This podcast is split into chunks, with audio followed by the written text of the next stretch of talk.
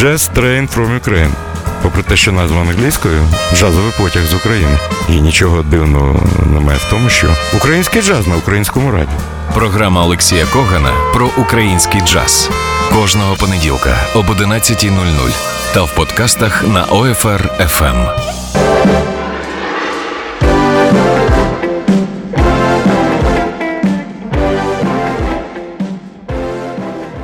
Вітаю усіх. Е, вітаю всіх, хто продовжує слухати Old Fashion Radio. Це Олексій Коган і програма Jazz Train from Ukraine. Сьогодні без картинки, тому що я вже в турі. Я вже в українському турі з квартетом Руслана Єгорова, е, чий різдвяний альбом ви зможете послухати цілком наступного понеділка. А сьогодні такий джазовий потяг з України, де вікна вже закриті, тобто слухаємо музику. І е, я ще знайшов записи, які вас мають зацікавити. Вони з України, хоча виконують інші музики музикант. Розпочну з фестиваля Додж Донецький джаз 2005 року, коли вперше в Україні з великим концертом виступила Ніно Катамадзе. І що співала Ніно? Ну, звичайно, Суліко, пісню, е, яка стала візитною карткою Грузії для усіх. Отже, Ніно Катамадзе сьогодні розпочинає Just Train from Ukraine.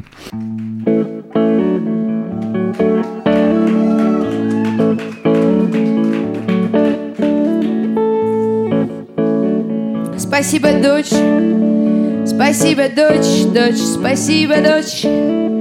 Спасибо вам огромное, что мы с вами рядом. Спасибо.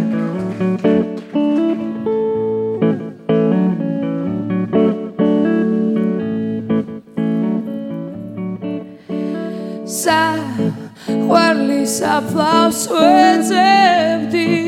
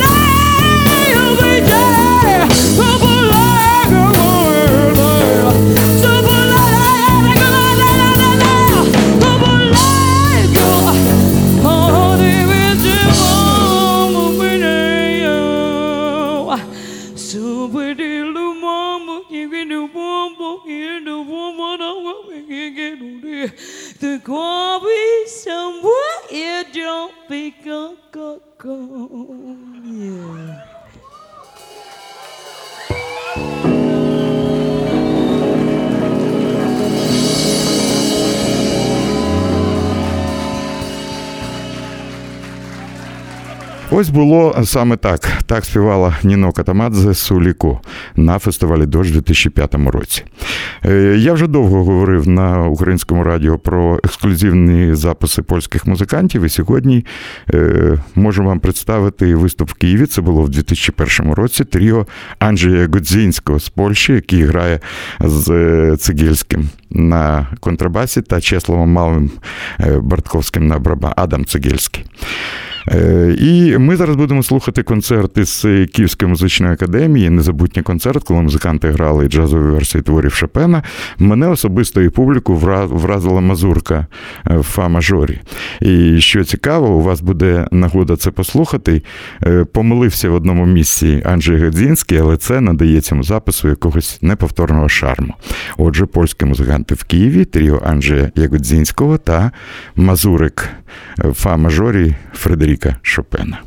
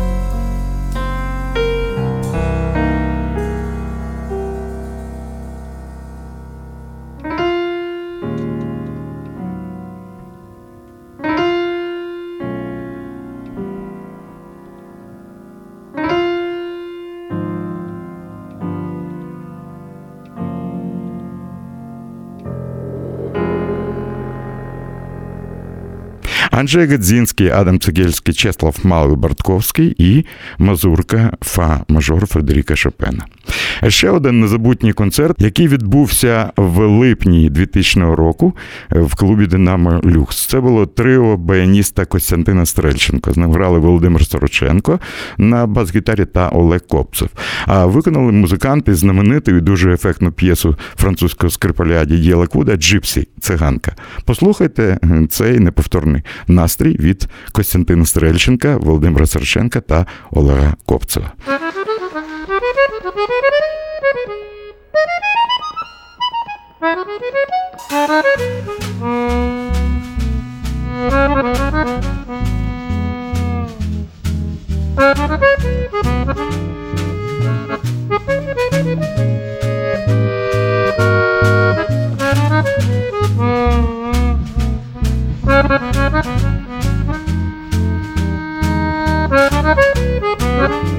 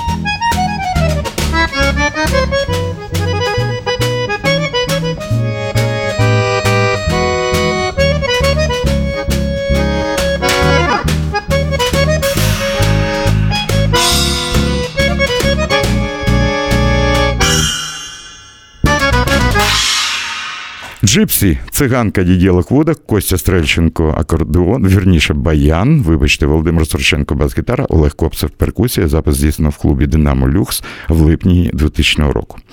Ще один фрагмент е, київського виступу. Я знайшов е, запис. Тут можна подякувати Андрію Макаренко та Віктору Овчиннікову. Це квартет Сергія Овсяникова, нашого відомого гітариста. П'єса по тонкому льоду. До речі, маю сказати, колись я дав цю п'єсу Петому Тіні, і Пету дуже сподобалося. Родіон Іванов грає на клавішних, Ігор Закус на бас-гітарі, Сергій Табунщик на барабанах і, власне, автор п'єси по тонкому льоду Сергій Овсяников на гітарі. Ще один запис клубу Динамо Люкс це червень 2000 року.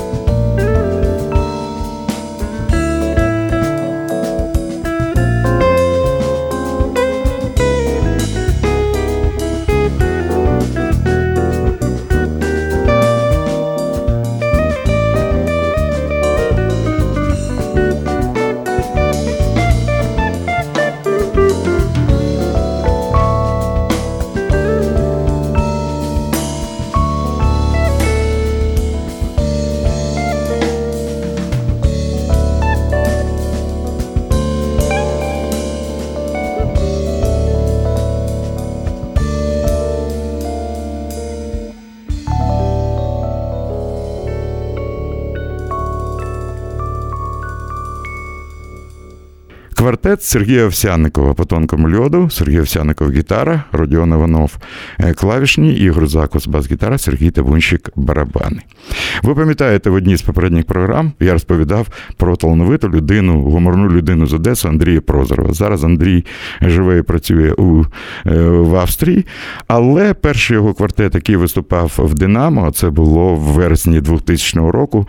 е, Це концерт був незабутнім. Юрій Інкін грав на клавішних, дуже відомий басист сьогодні Віталій Фесенко на контрабасі та Валерій Неговора на барабанах. А що грав Андрій Прозоров, знамениту пісню Beatles «Fool on the Hill». Але послухайте, як вона звучить у виконанні одеситів.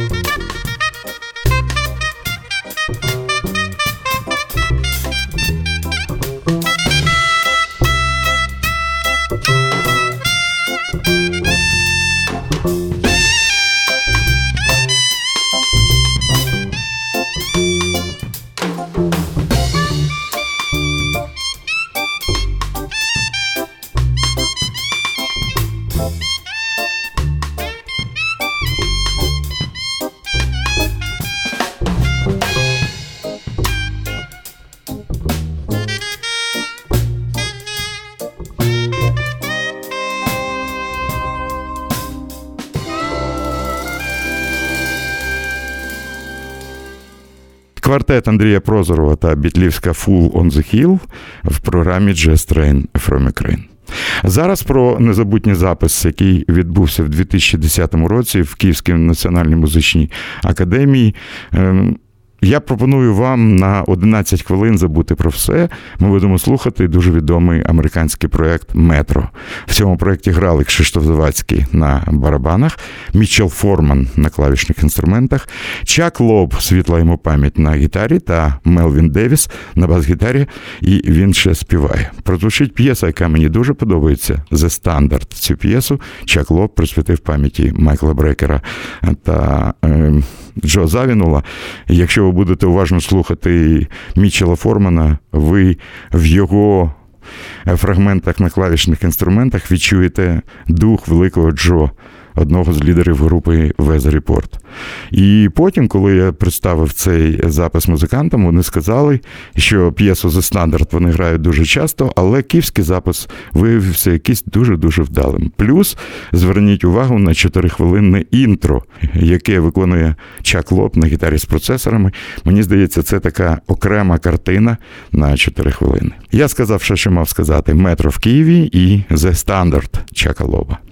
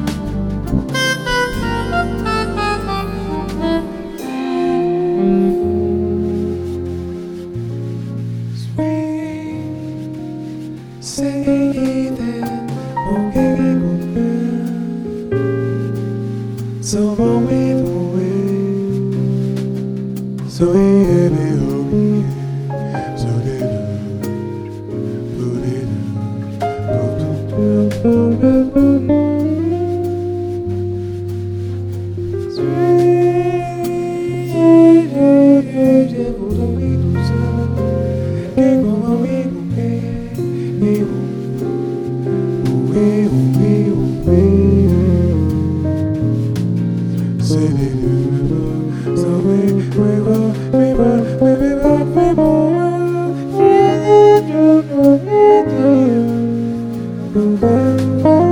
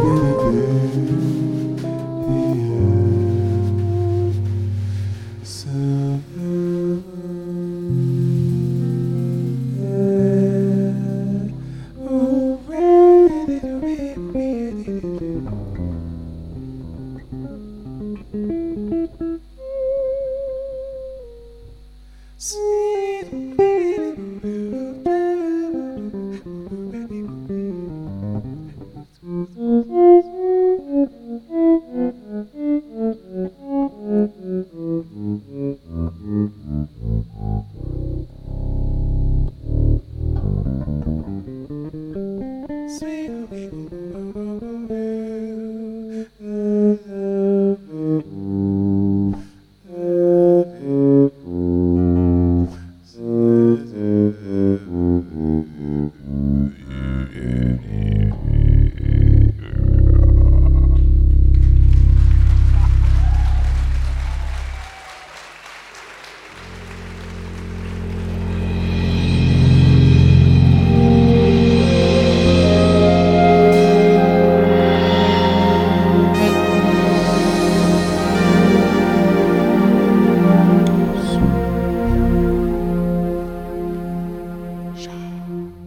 Standard, Чак Лоб, автор музики і гітара, Мічел Форман, клавішні інструменти, Мелвін Девіс, бас-гітара, спів, Кшиштоф Завадський, барабани, запис здійснено в Києві в музичній академії в 2010 році. Зараз будемо згадувати чудовий бразильський хіт Бадена Пауелла, самба і прелюдія. І будемо слухати неповторний бразильсько-польський дует. Гражина Аугущик співає, її партнер Пауліня Гарсія грає на акустичній гітарі і співає. Це незабутній концерт в Київському домі художника в 2005 року, який ми робили разом із польським інститутом. Е, Шикарна п'єса, гарний ліричний настрій. Слухаємо Грижину Авгущик та Пауліня Гарсія. Sem você, meu amor, eu não sou ninguém.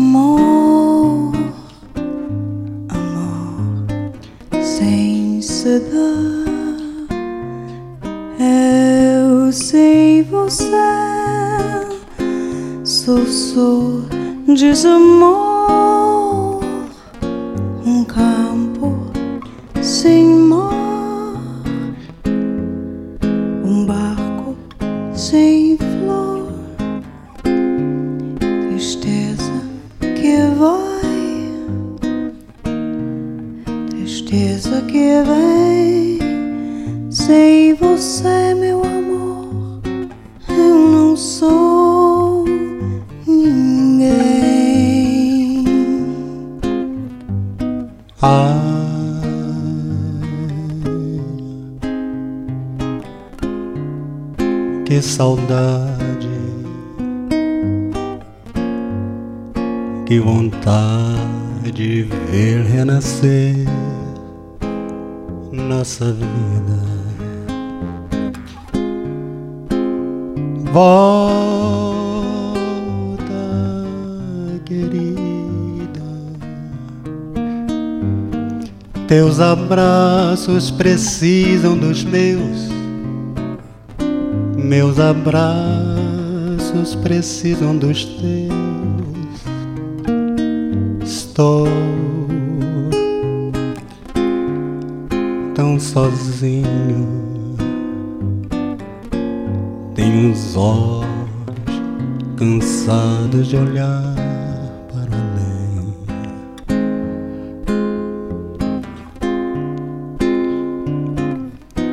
Vem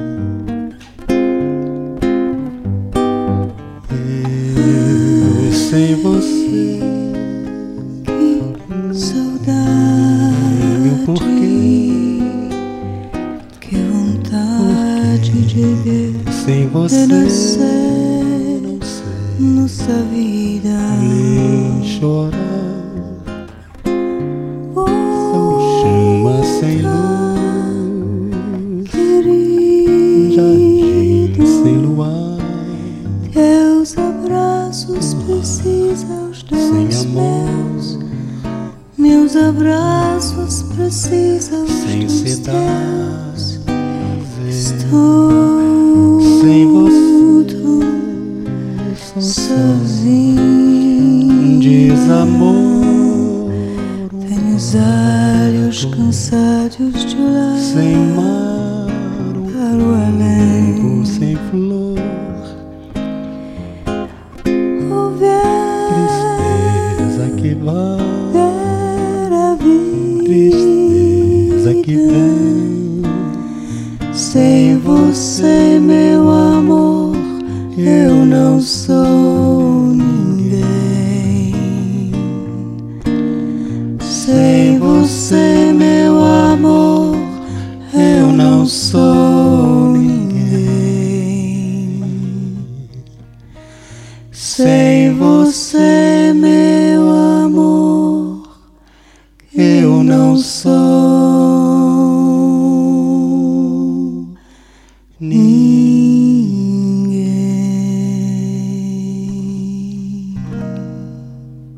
Samba em Prelúdio Баден Пауелла, Гражина Аугущик, Паулінью Гарсія. Ну, а зараз ми будемо слухати дуже гарну п'єсу Біла Еванса, і це буде виступ Фест Акустік, знаменитого нашого е, акустичного українського складу, який тоді, в 2000 році, забрав найкращих українських музикантів. В ньому грали вінничанин Юрій Шепета, вінничанин тоді ще Максим Гладецький, е, з Миколаєва барабанщик Сергій Табунщик, Віталій Іванов, саксофоніст е, з Києва, та Сергій Овсяников, тоді, мені здається, з Краматорська. Ось такий склад і п'єса Біла Еванса Біл Хітс Тюн. Запис здійснено на фестивалі в Вінниці в 2000 році.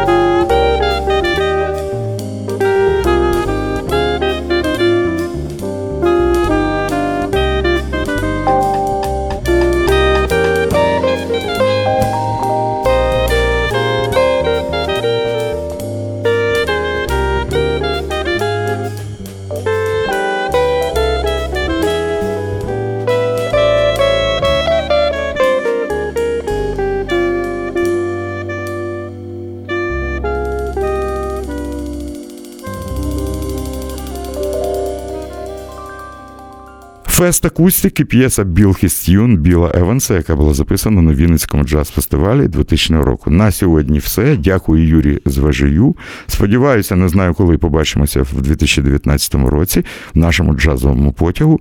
Е, Всі поздоровлення від Old Fashion Radio і від мене особисто в наступній програмі. Слухайте гарну музику і буде вам щастя. Це був Олексій Коган. З Новим роком.